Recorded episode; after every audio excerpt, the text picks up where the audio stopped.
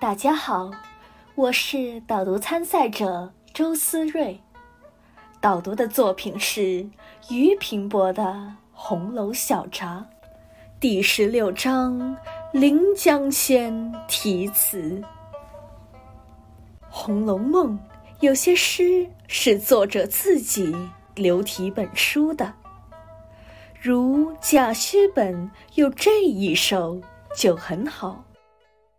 浮生着甚苦奔忙，盛席华宴终散场。悲喜千般同幻渺，古今一梦尽荒唐。满颜红袖题痕重，更有情痴报恨长。字字看来皆是血，十年辛苦不寻常。近来较致《红楼梦》，追怀作者辄有所感，为赋《临江仙》调一词，略赋全释，以便神览。惆怅西塘人远。第二十八章，薛蟠、宝玉饮酒一段。贾诩本之批，谁曾经过？叹叹，西塘故事也。庚辰本之批，大海饮酒，西塘产九台林之日也。批书至此，宁不悲乎？人物重阳日。是西塘乃曹氏旧日书斋。仙家白玉楼城，用李贺故事，雪晴卒年才四十二，可怜残墨尽纵横。第一回假虚本之批，人物除夕书未成。情为泪尽而逝，浅沙销粉泪，绿树问啼音。本书第五十八回，杏子阴，贾凤起虚黄，浅纱窗，真情回痴里，暗示书中主角宝黛将来的情形。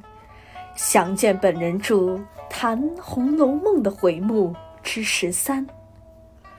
多少金迷纸醉，真堪识破天惊。作者以补天荒时自喻，信乎言大而非夸也。要从生计见无声。第一回曰。自色悟空，盖种种风月繁华，只是多方比喻而已。所谓假语村言也。千秋宁有待？作者下笔有千秋之象，此愿过愁于身后。一梦与谁听？一梦。一见前所引诗，有曰：“都云作者痴，谁解其中味？则知音之少。作者以自知而自言之矣。”请承叶霞安先生此意何词？文艺隽雅，不胜抛砖引玉之感，并录于下。正义一红泪墨，因怀早艳心英。镜花谁与寄窥成？太浓心自远，调苦曲难听。幻觉依然知觉，有声宁是无声？海枯石烂，底须惊。